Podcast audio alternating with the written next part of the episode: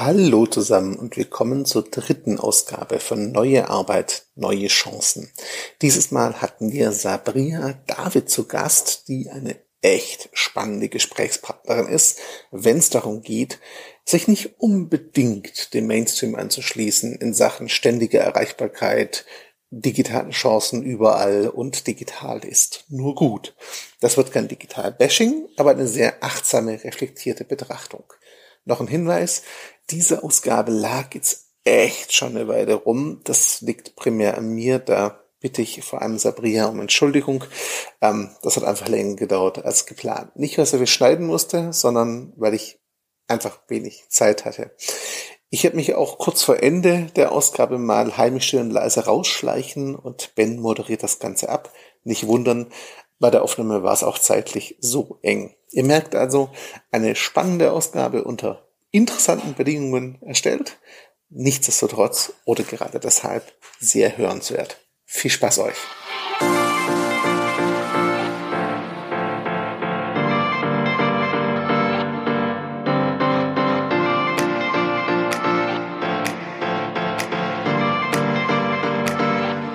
Hallo und herzlich willkommen zu einer neuen Ausgabe von Neue Arbeit, neue Chancen. Heute mit einer sehr, sehr spannenden Gesprächspartnerin, die ihr gleich kennenlernen werdet. Und natürlich mit Benjamin Wockenfuß. Hallo Benjamin. Hallo Christian, grüß dich. Wir sind heute nicht allein hier, oder? Ganz genau. Spannende Gesprächspartnerin. Ich überlasse dir mal die Vorstellung und heiße es schon mal herzlich willkommen. Ja, Christian und ich haben einen illustren Gast, eine illustre Gästin und es ist kein geringerer als Sabria David vom Slow Media Institut. Da müssen wir noch mal klären, ob das so in einem Headliner überhaupt stehen soll. Auf jeden Fall ist Sabria eine, eine tolle äh, Bestreiterin, wenn es um ähm, den achtsamen Umgang mit Medien und Digitalität äh, geht. Und da folge ich ihr äh, gerne auf Twitter, finde ihre, ihre Beiträge ähm, im, im Netz da sehr, sehr lesenswert. Und sie hat ein Buch rausgebracht. Wir haben gerade im kurzen Vorgespräch herausgefunden, dass sowohl Christian als auch ich ganz strebermäßig beide dieses Buch ähm, äh, äh ich habe es noch nicht ganz fertig. Christian schon in der zweiten Runde. Äh, wir finden das Buch auf jeden Fall klasse, sind also in der in der aufregenden journalistischen Rolle, dass wir so ein Stück weit als Fans fragen, aber natürlich versuchen, eine gewisse Objektivität walten zu lassen. Ähm, das Buch von Sabria heißt äh, de, Die Sehnsucht nach dem nächsten Klick. Ähm, aber ich möchte gar nicht so viel erzählen. Sabria, herzlich willkommen. Schön, dass du da bist. Vielleicht magst du noch etwas zu dir sagen. Ja, vielen Dank. Ich freue mich sehr, bei euch zu Gast zu sein. Ähm, in dem Vorgespräch wurde ich schon eingeleitet mit Make Medien Resilient Sexy. Also da äh, beteilige ich mich sehr gerne dran, noch dazu in yes. netter Gesellschaft. Also äh, das sollten wir auf jeden Fall als Vorhaben hochhalten und weitermachen. Ähm, ja, ich bin äh, Sabria David. Ich äh, habe das Slow Media Institut gegründet, Slow Media Manifest geschrieben, das inzwischen zehnjähriges Jubiläum hat. Ich bin äh, stellvertretende Vorsitzende des Präsidiums von Wikimedia Deutschland, des Vereins hinter Wikipedia. Und ähm, man merkt, dass meine Arbeit befasst sich immer eigentlich mit der Frage, wie wir Digitalisierung zum Guten nutzen können. Und bin da auch überzeugt davon, dass es gelingt. Und habe ein Buch geschrieben, das äh, zitierte und schon anderthalbfach von euch gelesene, zweieinhalbfach ge äh, gelesene Buch, wunderbar.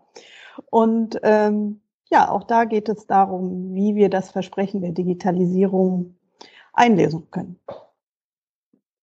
Sehr ja, schön. Genau. Vielen Dank. Passt ja auch thematisch zum Podcast Neue Arbeit, neue Chancen. Wir haben es gerade ganz kurz im Vorgespräch gehabt, Sabria, diese Situation jetzt, wo irgendwie jeder auf einmal so New Work mäßig von zu Hause aus arbeitet, der es kann. Ich, das waren große Luftanführungszeichen, liebe Zuhörerinnen und Zuhörer, die ihr hoffentlich gehört habt. Ähm, Bevor wir da einsteigen, würde ich gern einen Schritt zurückgehen. Bei dem Buch bin ich so ein bisschen hängen geblieben, auch so an der Geschichte, die du erzählst, wie du auch zum Thema, also wie das Thema auch entstanden ist. Sag doch da bitte mal drei, vier Sätze zu. Wie kommt man auf die Idee, wie kamst du auf die Idee, ähm, so ein bisschen gegen den eigentlichen Trend schneller, höher, weiter, mehr ähm, Richtung Slow Media zu denken, Slow Media Institut zu gründen und auch diesen gefühlt bisschen angestaubten Begriff der Medienresilienz in den Mund zu nehmen. Wie, wie kamst du zu diesem Thema? Also ursprünglich kam ich zu dem Thema, ähm, weil ich eigentlich in anderem Zusammenhang mit einem Unternehmen zusammengearbeitet habe, das äh, Open Source Software, ähm, dessen Geschäftsmodell Open Source Software war. Und äh, das ist jetzt sehr, sehr lange her. Das war, ich glaube, 2007 oder 2006. Das war so meine erste Berührung damit.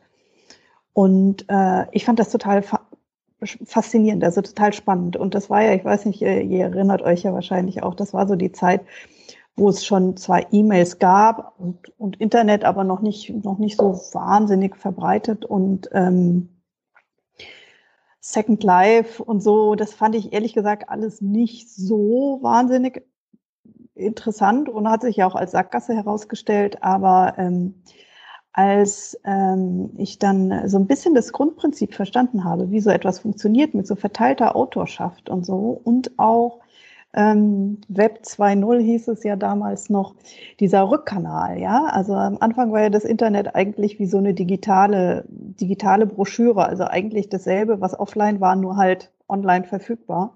Und mit diesem Rückkanal, da hat man dann schon gemerkt, auch mit, mit Twitter so, ne? Also ich, ich habe jetzt zwölfjähriges Twitter-Jubiläum, habe ich gesehen gehabt und ähm, da habe ich gemerkt, nee, Moment, da passiert jetzt doch was Spannendes. Also da ist, ähm, da ist etwas, was sich, was sich verändert und was auch substanziell sehr viel verändert. Und ähm, ja, dann habe ich nach und nach äh, angefangen, mich damit äh, zu befassen, erst nebenher und dann immer mehr. Das Manifest haben wir ja geschrieben, Jörg Benedikt und ich, ähm, in einer Nacht- und Nebelaktion. Und zwar war das eine Silvester-Nacht- und Nebelaktion äh, in der Neujahrsnacht von 2009 auf 2010.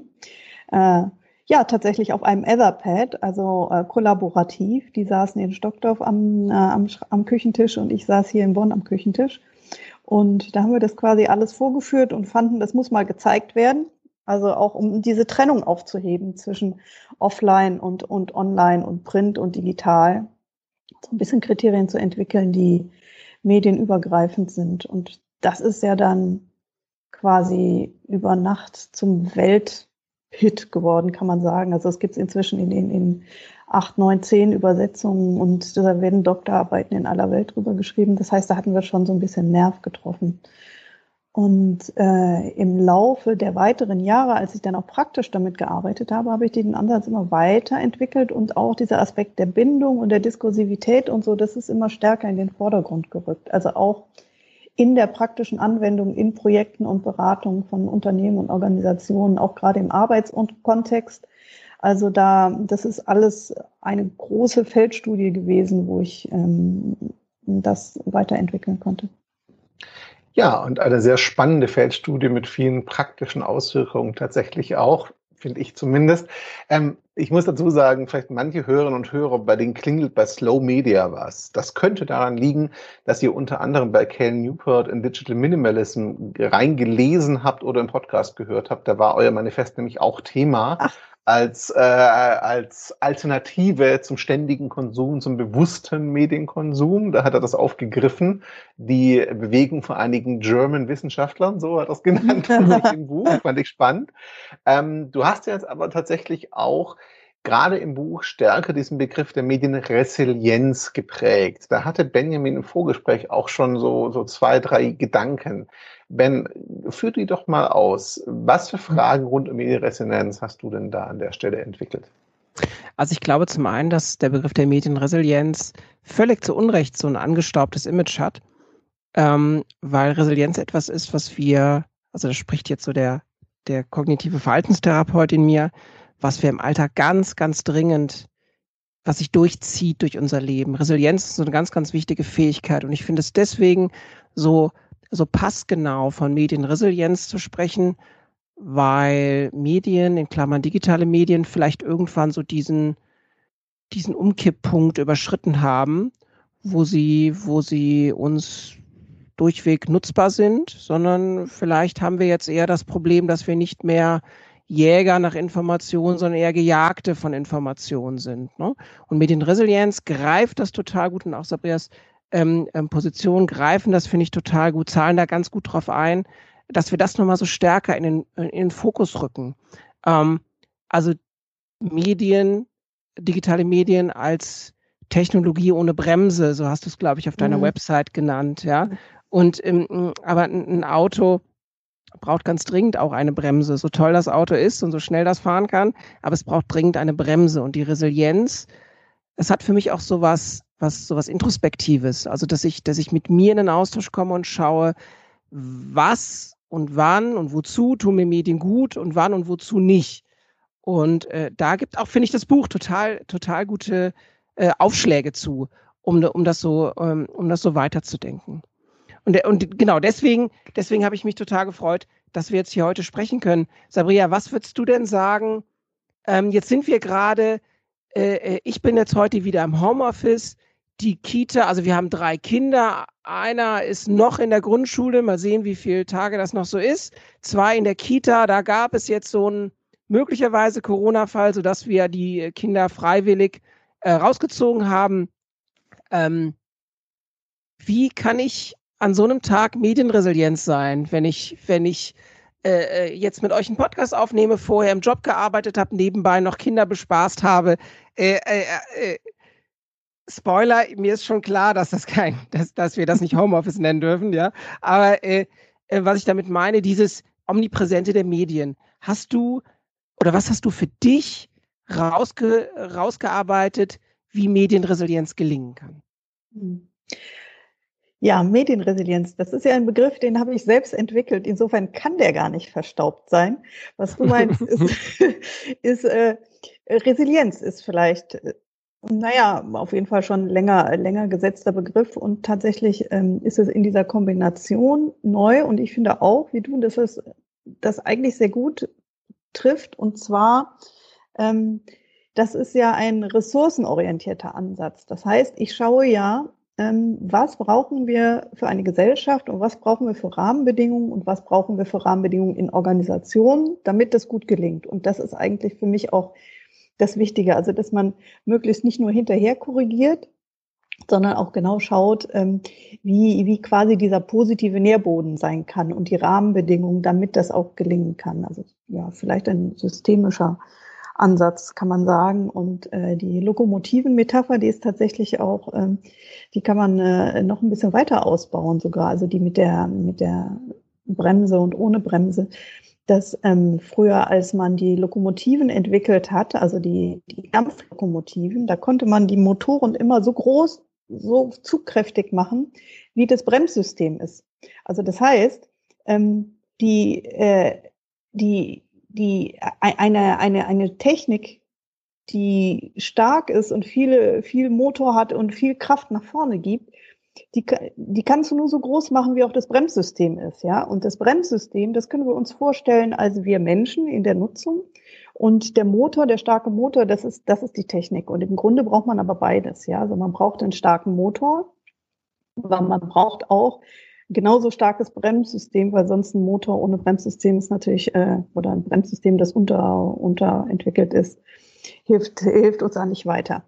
Ja, wie kann man im Alltag medienresilient sein, also vor allem zu Corona? Das ist natürlich ähm, ja schon zu der Corona-Zeit eine Herausforderung, wo alles nochmal besonders potenziert ist. Also eigentlich alle Herausforderungen, die man mit dem digitalen Arbeitsschutz hat, im Arbeitsumfeld hat man, zu Corona-Zeiten im Homeoffice äh, doppelt. Also zum Beispiel, wie gelingt es mir, mich zu entziehen? Ja, also mhm. wie kann ich mich, wie kann ich mich der Verfügbar, also der Verfügbarkeit entziehen? Wie kann ich trennen zwischen äh, Arbeit und Nichtarbeit, zwischen Privat und Beruf? Ähm, wie gehe ich mit Revierstress um? Ja, also wenn wenn alle möglichen Leute E-Mails schreiben und man muss dann hinterher schreiben, ähm, Unterbrechungsreize, wie komme ich in Flow-Zustand zum konzentriert Arbeiten. Ähm, das sind eigentlich alles Faktoren, die im Digital, also wenn ich Richtlinien zum digitalen Arbeitsschutz entwickle mit Organisationen, immer schon ein Thema waren und die jetzt natürlich nochmal potenziert sind. Ne? Also wie im Brennglas eigentlich. Haben wir vielleicht, wir bleiben nochmal bei der Eisenbahnmetapher, haben wir vielleicht gar nicht richtig gelernt, wo die Bremse bei dieser Eisenbahn ist und wie ich die optimal nutze. Fanden wir die Eisenbahn, dass sie so toll fahren kann, so spektakulär, dass wir aufs Bremsen gar nicht so recht geachtet haben? Ja, wir müssen lernen, einen Schritt rauszutreten mhm. und äh, das als Zusammenspiel zu sehen. Also ja. den Motor und die Bremse als das, was wir, was wir brauchen, was beides fein abgestimmt aufeinander zusammen funktionieren muss. Also dass man schnell von A nach B kommt, aber am Bahnhof B auch bremsen kann und nicht irgendwie plötzlich bei D landet und man will gar nicht bei D. Ja. Und ähm, natürlich war in den ersten Jahren ähm, der Reiz des Neuen und des Möglichen. Ja, da hat man ja viel gemacht, weil es geht. Also diese Moore's Law mit der, also die, die, die Speicherkapazitäten, die sich ständig verdoppeln, die Geräte, die immer kleiner werden und das ständige Verfügbare, das war am Anfang ein Reiz, weil es einfach so faszinierend war, ja. Mhm. Das war die Zeit, wo alles 24-7, ja, also äh, Immo Scout 24, äh, Bank 24, alles 24 aus diesem Rausch. Man kann alles 24 Stunden am Tag machen. Und jetzt ist aber der Zeitpunkt, wo man dann auch mal überlegen muss, ja, macht das überhaupt Sinn, 24 Stunden? Ja. ja? Ne? Also das ist genau, wo man, wo man dann sagt, okay, wir haben jetzt irgendwie diesen Motor ausgebaut und wir könnten den auch immer weiter ausbauen, aber jetzt müssen wir gucken, wie ist es überhaupt sinnvoll für eine vernünftige Anwendung? Ne? Und da muss man jetzt, kann man sich jetzt nicht nur damit befassen, den Motor immer stärker zu machen, sondern wie gesagt, man muss das als Zusammenspiel sehen. Ja. Mhm. Da würde ich kurz einhaken. Du hast gerade gesagt, äh, du entwickelst die Richtlinien zum digitalen Arbeitsschutz mit Organisationen, wo es ja sinnvollerweise angesiedelt gehört, eigentlich in der systemischen Verortung. Sage ich mal, dass die, das Gesamtgefüge Organisation dafür sorgt, schon seine Leute nicht zu überfordern, darauf achtet, auch Regeln aufstellt. Jetzt wissen wir aber leider, vermute ich zumindest, dass die meisten Unternehmen, die jetzt sehr, sagen wir mal, plötzlich diesen Wechsel in Remote-Arbeit und Homeoffice und Co. gehen mussten, sich darum wahrscheinlich ziemlich wenig Gedanken gemacht haben. Also ich erlebe es von meinen sozialen Trägern, da ist eine Menge Luft nach oben, freundlich formuliert. Ähm, mhm. Soll heißen, wir haben ja oft den Fall, dass die Organisation selber da leider gar nicht so viel Energie investiert hat im ersten Schritt. Wie kann ich denn selber für mich als Individuum jetzt damit klarkommen, wenn meine Organisation das Thema noch tatsächlich unterbelichtet behandelt, dann muss ich mich ja selber dem erwehren irgendwie. Wie kann das funktionieren, wenn die Organisation sich nicht darum kümmert? Also was du beschreibst, Christian, ist ganz, äh, ganz offensichtlich, dass man gerade merkt, dass die Organisationen, die schon Richtlinien zum digitalen Arbeitsschutz haben, dass die natürlich viel schneller und problemloser und reibungsloser jetzt in so ein plötzliches äh, Zwangs-Homeoffice gehen konnten, einfach weil die sich, also weil diese Abstimmungsprozesse schon vorher waren. Ne? Dann kann man mhm. natürlich viel, viel besser so eine große Veränderung meistern und sich auf das äh, konzentrieren, was man, was man dann machen muss, ohne das quasi hinterher lösen zu müssen. Ähm, was kann man machen, wenn die Strategie noch nicht da ist und die Praxis einen überholt hat über Nacht? Ja, das ist ja der Fall, den wir haben. Ich habe ja dieses äh, Interaktionsmodell digitaler Arbeitsschutz entwickelt. Und zwar in einer Feldstudie habe ich geguckt, von welchen Faktoren hängt das ab, da, ob das mediale Klima in Unternehmen äh, konstruktiv und positiv ist. Also so, dass die Leute vernünftig und effizient arbeiten können. Und das hängt von drei Faktoren ab. Individuelle Mediennutzung, Absprachen auf Teamebene und Führung. So, wenn es jetzt nicht schon äh, Vereinbarungen zum digitalen Arbeitsschutz gibt, dann fehlen die Rahmenbedingungen. Und dann kann man sagen, okay, das fällt jetzt erstmal raus. Das muss natürlich dann auf jeden Fall so bald wie möglich geklärt werden. Im Moment geht es nicht. Dann hat man ähm, die individuelle Fähigkeit. Das heißt, man muss selber als Mediennutzer sich seiner eigenen Verantwortung bewusst sein. Äh, zum Beispiel äh, sich entziehen können übers Wochenende. Ja, also man muss das Gefühl haben, wenn ich am Wochenende nicht in meine Dienst-E-Mails schaue, werde ich am Montag nicht vergessen sein. Ja, also man muss sich selber auch klar machen, dass die eigene Aufgabe, die auch ist, Verantwortung zu übernehmen und auch Dinge auszublenden, zu priorisieren und nicht alles an alle zu schicken. Dann, was man auch machen kann, ist äh, Absprachen auf Teamebene. Natürlich ist das besser, wenn die schon vorher also mit allen Stakeholdern zusammen vereinbart sind. Aber da kann man zum Beispiel mit den Leuten, mit denen man unmittelbar zusammenarbeitet, zumindest in diesem kleinen Team Bereich, in dieser Mini-Organisationsstruktur dann äh, für Prozessklarheit sorgen. Also Prozessklarheit ist sowieso in Prozess- und Rollenklarheit ist sowieso eigentlich in allen Bereichen wahnsinnig wichtig und da auch. Also dass man zum Beispiel sich dann im, im, im Team möglichst schnell vereinbart, wer muss über was informiert werden, was muss gedruckt sein, was muss nicht gedruckt, also was schickt man per E-Mail, was nicht. Ähm, wie können wir uns gegenseitig entlasten? Wie regeln wir das, wenn jemand irgendwie äh, die Vertretungsregelungen, was weiß ich, in Pausen und sonst wie und wie, also das, dass die Prozesse irgendwie klar sind und auch die Absprachen und wie man sich gegenseitig entlastet. Also zum Beispiel kann man auch äh, Kürzel in den Betreffszeilen vereinbaren oder so, dass man auf einen Blick sieht, äh, ob, ob man die Mail öffnen muss oder ob man sie irgendwie einsortieren kann. Also das, das sind so das, was man jetzt machen kann. Und ansonsten natürlich äh, äh, mit der Organisation äh, der doch nahelegen, dass man das mal systematisch angeht. Also nur aufschieben sozusagen, notfalls. Nahelegen hast du schön gesagt, ja. Ich würde das ja, das für eine grundlegende Arbeit halten, die jetzt dringend getan werden muss in ganz, ganz vielen Bereichen. Äh, persönliche Meinung zumindest. Ähm, ich hätte eine Frage noch, die so daran andockt ein bisschen. Und zwar hast du in deinem Buch ja auch viel beleuchtet, die Mechanismen, was es auch mit uns macht, also von der Auswirkung her auch diese Mediennutzung und ähm, welche Bereiche auch verschwimmen und co. Ähm, ich würde dich bitten, einfach so ein paar Sätze mal dazu zu sagen, welche welche Wirkung haben diese Medien denn jetzt auch so bei der Trennung von Arbeit und Privatleben? Auch wenn wir jetzt nicht im Homeoffice arbeiten, auch wenn wir ins Büro gehen könnten, ähm, verschwimmen da ja durchaus Grenzen. Was macht es mit uns, wenn wir das Gefühl haben, ständig erreichbar sein zu können, slash zu müssen potenziell? Also welche Verschiebung, welche Veränderung kommt dadurch vielleicht auch zustande? Ja, wir, wir müssen uns äh, klar machen, dass die, dieses sich entziehen, dass das eine Aufgabe ist, die inzwischen auf uns Nutzer übergegangen ist, die aber vorher in der Technik selbst drin war. Also wenn wir sehen, ein Station, also selbst in der Zeit, als schon äh, Computer und Rechner da waren, dann konnte man, wenn man stationäre Rechner hatte, konnte man, wenn man den Arbeitsplatz verlässt, die Arbeit am Arbeitsplatz lassen. Ja, und dann hat man die Tür hinter sich zugezogen und ist nach Hause gegangen und dann war man da entzogen, sozusagen. Man war entzogen, weil die Technik da geblieben ist und man die Technik brauchte, um die Verbindung zur Arbeit zu schaffen.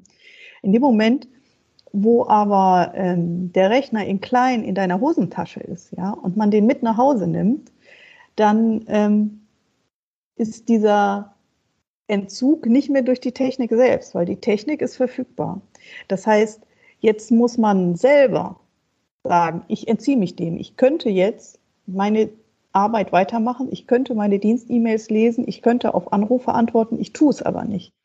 Und das ist das, wo diese Zunahme an auch gesundheitlicher Belastung herkommt, weil nämlich die Menschen, die mit digitalen Medien arbeiten, und ich würde jetzt mal sagen, das sind wirklich fast alle, selber aufstehen müssen und sagen, nein, ich gehe da jetzt nicht dran, obwohl ich es könnte. Und die Technik hat uns da vorher in Schutz genommen. Ja. Also die hat uns in Schutz genommen und das tut sie jetzt nicht mehr, weil die jetzt quasi uns am Körper klebt. Und jetzt müssen wir sagen, nein. Und das ist halt schwer. Das ist gar nicht so leicht. Ja. Und ich merke das, wenn ich in Unternehmen bin und da Workshops mache und so. Ich würde sagen, es gibt immer zehn Prozent die sich immer schon super abgrenzen konnten. Die haben vorher kein Problem gehabt und die haben auch jetzt kein Problem. Und es gibt zehn Prozent, die sowieso sich sehr schwer abgrenzen können, sehr schwer Nein sagen können, auch die eigenen Grenzen nicht gut sehen und ähm, dann schnell in so Überlastungssituationen kommen. Also weil sich entziehen können, ist ja auch Health Literacy, also generelle Gesundheitskompetenz. Die hatten vorher ein Problem und haben jetzt auch ein Problem. Also vorher heißt jetzt vor digitale Arbeitswelt und digitale Arbeitswelt. Und eigentlich diese 80 Prozent dazwischen, das sind Leute, die ganz gut Nein sagen können, aber jetzt auch nicht sich drum reißen, Nein zu sagen. Ne? Und ähm, für diese Leute ist halt auch die Belastung jetzt gestiegen, weil die eben nicht geschützt sind durch diese, durch dieses automatische Rückzugs- und Ruhezeiten haben. Ja, und das äh, Nein sagen und nicht verfügbar sein und sich entziehen, ist auch nicht, was in unserer Wirtschaftswelt so das aller zuvorderst vorgetragene ähm, Superkriterium ist. Ne? Deswegen ist das nochmal besonders schwer. Aber das ist eine ganz große Verantwortung und Aufgabe, die jetzt sozusagen auf uns Nutzer übergegangen ist. Ich finde das total spannend, äh, äh, was du sagst und kann das auch gut, gut mitgehen. Ich hatte so gerade so ein Aha-Erlebnis, äh, äh, hat so ein bisschen gedauert, bis der Nachklang im Kopf bei mir aufging. Bank 24, äh, äh, das, das, das 24, also dieser, dieser 24-7-Rausch. Ich habe so ein bisschen das Gefühl, der tritt jetzt wieder ein. Also erst so mobiles Arbeiten als Notnagel. Naja, es geht ja jetzt nicht anders. Dann habe ich irgendwie gemerkt, huch, meine Verwaltung kann remote arbeiten. Was, was vorher undenkbar gewesen wäre, ja, dass, dass eine Verwaltung äh, remote arbeiten kann und, und äh, nicht die äh, ähm, Firma explodiert, wenn das passiert. Ich erlebe das so, meine Filterbubble Eltern und Job erlebt es häufig, dass sich viele ähm, auch immer in so einem in so einem Minderwert fühlen. Also ich bin nicht richtig für die Kinder da. Mein Chef, der denkt jetzt eh von mir, ich arbeite nicht, sondern äh, backe jetzt hier Pfannkuchen mit den Kindern. Deswegen muss ich da erst recht nochmal irgendwie dann doch nochmal das Smartphone rausholen. Also dieses ist vielleicht auch, wie Christin es meinte, weil das so plötzlich in Anführungszeichen über uns gekommen ist, dass wir ernsthaft über mobile Arbeitsformen und das Büro nur als ein Werkzeug von vielen, Christian hatte hat den Begriff, finde ich, so wunderbar als, als Bild geprägt, ja, ähm, so erweitert hat.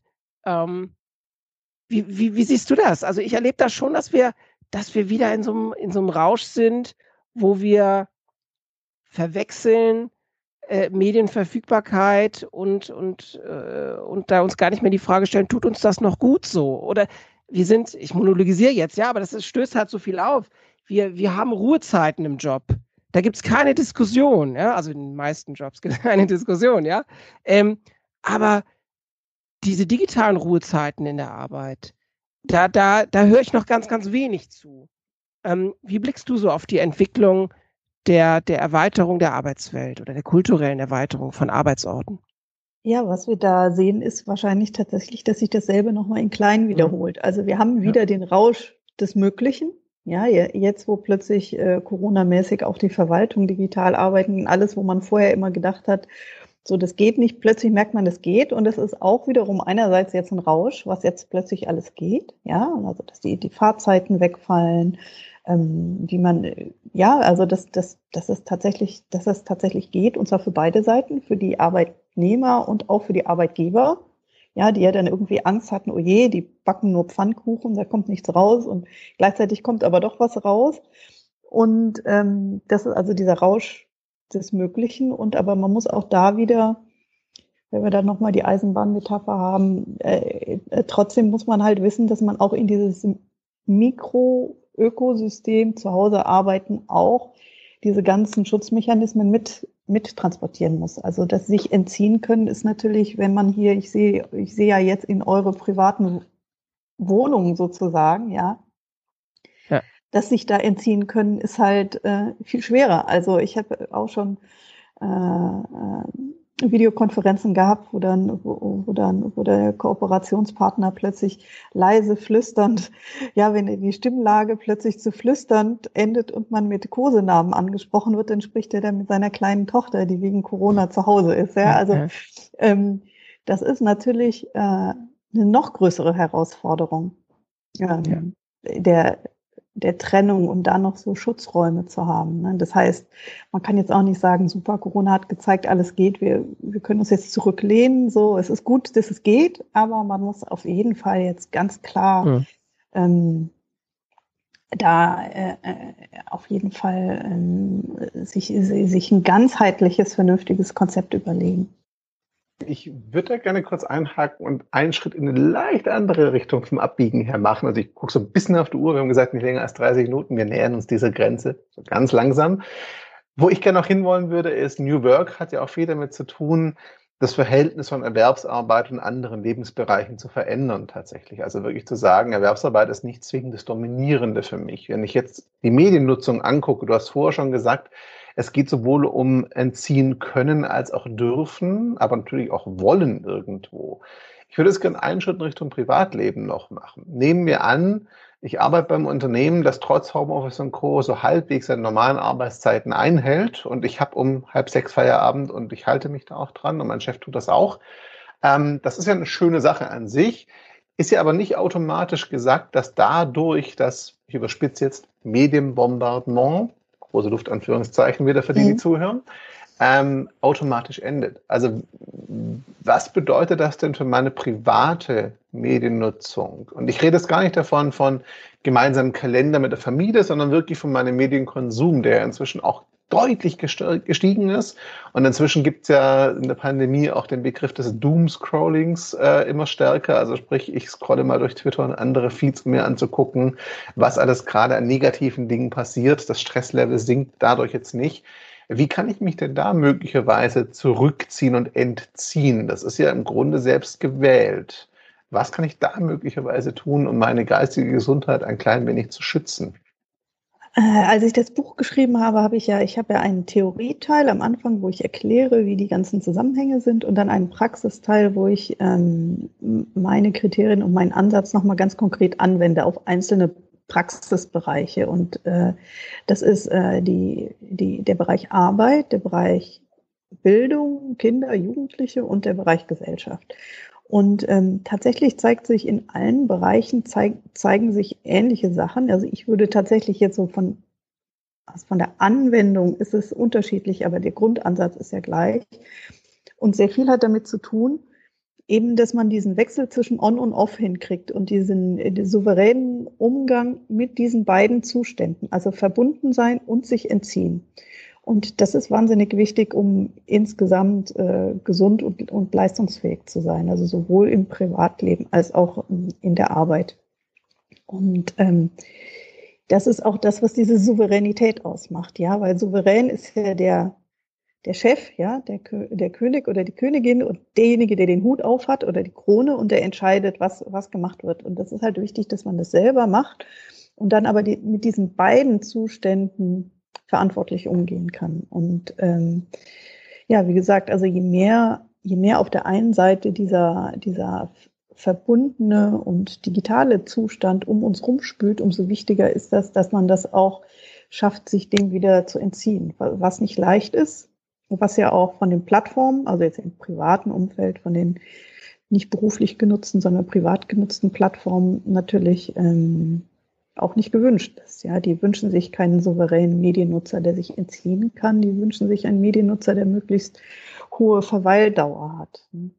Und gesundheitsrelevant ist das, weil unser ganzer Organismus, unser ganzes System auch auf dieser Dualität beruht. Also Anspannung, Entspannung, Wachen, Schlafen, Tag, Nacht, äh, Arbeitswoche, Wochenende, Arbeiten, Urlaub, das Ganze macht ja, macht ja im Prinzip Sinn und es geht also sogar in der Bibel, ja, am siebten Tag sollst du ruhen. So, das ist halt wichtig, dass man auf jeden Fall diese beiden Zustände kennt und ähm, auch unser vegetatives Nervensystem besteht ja aus dem Sympathikus und dem Parasympathikus und der Sympathikus ist für Energie und Aktivität zuständig und der Parasympathikus ist für das Runterfahren zuständig, für das Entspannen und wieder ins Lot kommen und äh, man muss beide haben. Ja, und das ist halt wichtig, dass man beide füttert. Und wir hatten das ja auch schon mal hier im Podcast an anderer Stelle, äh, lasst den Parasympathikus feiern. Äh, äh, vielleicht auch durch, durch Limitationen, die erstmal komisch wirken. Die erste Seite eures Smartphones muss keine App-Sammlung zeigen, sondern das darf auch mal einen nackten, nackten Screen haben. Vielleicht braucht ihr euer Mail-Account nicht auf dem Smartphone. Es reicht, dass er auf dem Laptop oder auf dem Tablet ist. Ähm, äh, ich fahre hervorragend mit, mit äh, meiner E-Mail-Signatur. Äh, liebe LeserInnen, ich lese meine E-Mail einmal am Tag, werktags. Ähm, ähm, es kann also was dauern, bis ihr eine Antwort bekommt. Ja? Und das, also erstmal bekomme ich dann nur positives Feedback von den Leuten, die mir Mails schreiben. Und es entspannt mich total, dass ich nicht das Gefühl habe, die andere Seite wartet oder erwartet, dass ich sofort, äh, dass ich sofort loslege. Ich habe, äh, es weiß jeder, äh, einmal am Tag schaue ich rein und das kann eben was dauern, bis ich antworte. Ähm, ich glaube, das sind so, das oder das können äh, Praxistipps sein. Vielleicht habt ihr noch Ergänzungen. Aber ich bleibe so ein bisschen dabei, dass es ein Stück weit unfair ist, das so auf den Einzelnen, die Einzelne abzu, abzulasten, ja.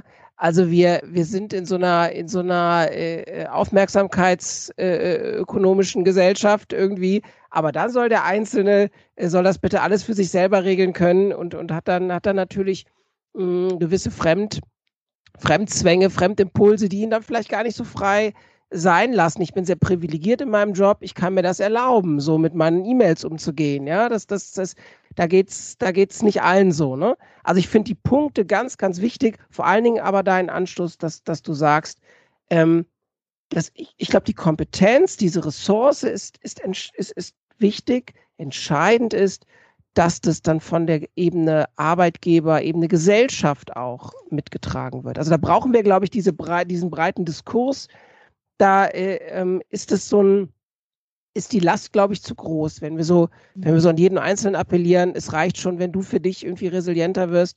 Ähm, ja, das ist wichtig, aber ich glaube, wir brauchen da wirklich die, die, äh, die große Aufmerksamkeit und auch das Bewusstsein bei der, bei der, bei der anderen Seite, ne? bei der Arbeitgeberschaft zum Beispiel. Ja, also auf jeden Fall. Das ist ja auch das Interaktionsmodell digitaler ja. Arbeitsschutz. Das formuliert ja genau das. Ne? Und das war nämlich auch, äh, das ist auch die Lösung, weshalb in vielen Unternehmen, also in den fast allen großen Konzernen gibt es ja Policies zur Mediennutzung. Und wenn man in das Unternehmen reingeht, ist die Praxis komplett anders. Und da habe ich mich gefragt, wie kann denn das sein? Es gibt diese ganzen Policies, ihr müsst nicht, aber trotzdem machen sie alle, ja. Mhm. Das ist nämlich genau dieser systemische Gedanke. Das nützt nichts, wenn der Einzelne sich entziehen kann, wenn aber zum Beispiel äh, die Rahmenbedingungen nicht da sind. Also ähm, zum Beispiel, damit äh, jemand, ein Arbeitnehmer oder jemand, der, der arbeitet für, für jemanden, ähm, sich im Urlaub erholen kann, ja, und nicht in seine Mails schaut.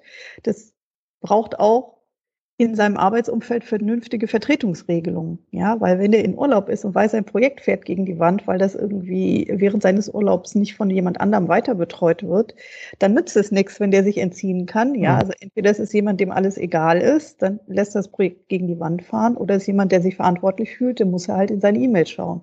Nicht, weil er das selber nicht, sondern weil die Rahmenbedingungen so sind. Genau. Und ich hatte auch jemanden bei dem von DAX-Konzern einen, Workshop gemacht und da fragte jemand, äh, der meinte so, ja, okay, es liegt doch nicht an mir, ja, weil der bekommt 400 E-Mails am Tag, 400 mhm. E-Mails, ja. Und dann ist super, wenn der priorisieren kann, aber das nützt ihm nichts, ja. Genau. Und deswegen, deswegen muss das tatsächlich ähm, eben diese, auf jeden Fall muss man, muss man das systemisch denken und nur dann funktioniert das auch. Genau, da hake ich jetzt ein, Stichwort abgrenzen. Ich muss ein bisschen auf die Uhr gucken, liebe Zuhörerinnen und Zuhörer. Wenn es heute kürzer wird, blame me, ich bin schuld. Äh, ist aber tatsächlich so, hat auch was damit zu tun, wann die Offline-Zeit beginnt. Bei mir naht die nämlich heute Abend so ein bisschen zum, zum Abschluss.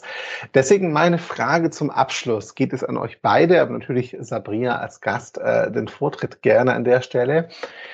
Wenn jetzt jemand zugehört hat und er will sich mit dem Konzept befassen, ich glaube, das Buch können wir auf jeden Fall empfehlen, das verlinken wir auch, da sind wir uns einig, das ist nicht der Punkt. Was wäre aber tatsächlich der Einstieg? Also womit fange ich denn an, wenn ich das Gefühl habe, ja, ich sollte mein Medienkonsumverhalten, mein Medienverhalten mal überdenken, vielleicht auch in meinem Team zusammen mal gucken, was tun mir wo ist so ein Hebel, der sich bewährt hat für den Einstieg, wo ich starten kann damit, ohne jetzt gleich alles von den Füßen auf den Kopf stellen zu wollen, was natürlich nicht funktionieren wird in den meisten Fällen direkt. Ja, meine, meine Empfehlung ist äh, genau, was du sagst, dass man das zum Thema macht. Ja, das ist schon ein ganz großer Schritt. Und ähm, dann ähm, würde man zum Beispiel idealerweise mich zu einem Impulsvortrag einladen, wo man mal alle Stakeholder, heißt es ja so schön, beisammen hat und sich auf das Thema einstimmt, entweder mit einem Vortrag oder Lesung aus dem Buch. Also Anlässe gibt es ja genug. Und ähm, dann ist es unheimlich gut, wenn man dann schon einmal zur Einstimmung vielleicht in eine Workshop macht oder so, wo das kann man dann auf Teamebene machen oder man macht das auf Organisationsebene mit einer Steuerungsgruppe, wo Leute aus dem Betriebsrat dabei sind und äh, Mitarbeitervertreter und, und, und Führungskräfte und jemand aus der Verwaltung und jemand aus dem Außendienst, je nachdem.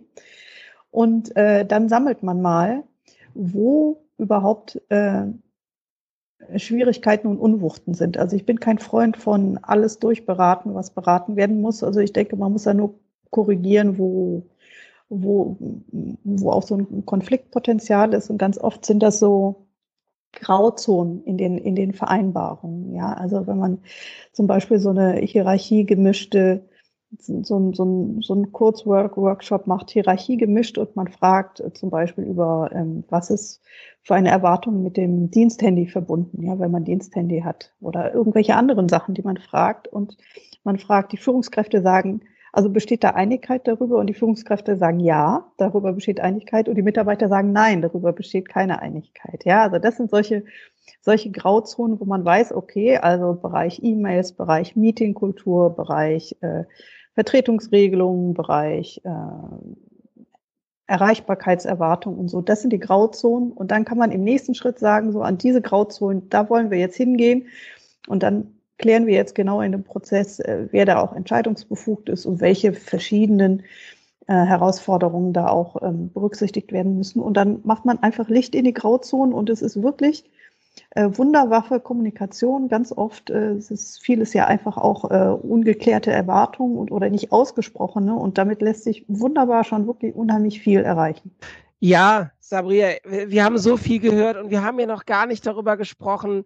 Du hast es nur so angekratzt. Flow-Erlebnisse auf der Arbeit, Aufmerksamkeitsökonomie. Vielleicht verstehen wir das Instrument E-Mail so ein bisschen falsch, ja, wie wir es, wie wir es häufig in Kontexten aufwenden. Vielen, vielen Dank für deine, für deine Zeit. Ich würde gerne noch mit meiner letzten Frage einmal praktisch schauen. Hast du für dich ein Tool oder, oder, oder, oder ein Habit entwickelt, wo du sagst, der hilft mir, täglich mich an Medienresilienz zu erinnern? Da habe ich ein wunderbares Tool. Das hat jeder von euch auch. Ich empfehle das allen weiter. Gesunder Menschenverstand. Yay. Das, ist, das, ist, das ist echt das Tool des Jahrhunderts. Also das kann ich gerade für, für Medienresilienz ähm, empfehlen. Sehr schön. Ist bewährt. Ist, ist bewährt? Ja, äh, ist bewährt. Nutzt euren gesunden Menschenverstand. Schaltet vielleicht mal aus, dann seht ihr euren eigenen Verstand so ein bisschen klarer und äh, sortiert euch danach neu äh, ob, dann, ob dann so eine Medienpräsenz immer so stark notwendig ist, wie sie auf den ersten Blick zu sein scheint. Sabria David, vielen, vielen Dank für deine Zeit. Es hat unglaublich Spaß gemacht. Ich könnte noch Stunden mit dir weiter, weiter quatschen. Danke dafür. Grüße auch an euch. Kommt gut durch die Corona Remote Work Zeit. Und vielen Dank dir, Sabria. Eine, eine Sache noch habe ich. Ich gucke immer auf Amazon äh, wenn, wenn wir mit Leuten Podcasts machen, die Bücher geschrieben haben. Und vielleicht so als humoristischer Ausstieg, ähm, weißt du, was auf gerade bei Amazon empfohlen wird, wenn man auf dein Buch klickt? Kunden, ja, die das kauften, kauften auch, sag es. Gin. Yes. also Kunden, die Sabrias Buch kauften, kauften aber, auch Gin. Aber Manu, guten Manufaktur. Wollte ich gerade sagen, einen guten Bonner Gin, muss man dazu ja. sagen. Ja, genau. Das habe ich auch gesehen. Und äh, ein Lob auf den Algorithmus, der diese Zusammenhänge herstellt. Ja, passt zu dem Motto Make Medienresilienz sexy. Yes, genau. Vielen Dank dir. Eine gute Zeit. Bleib gesund und bis bald, ja? Ciao.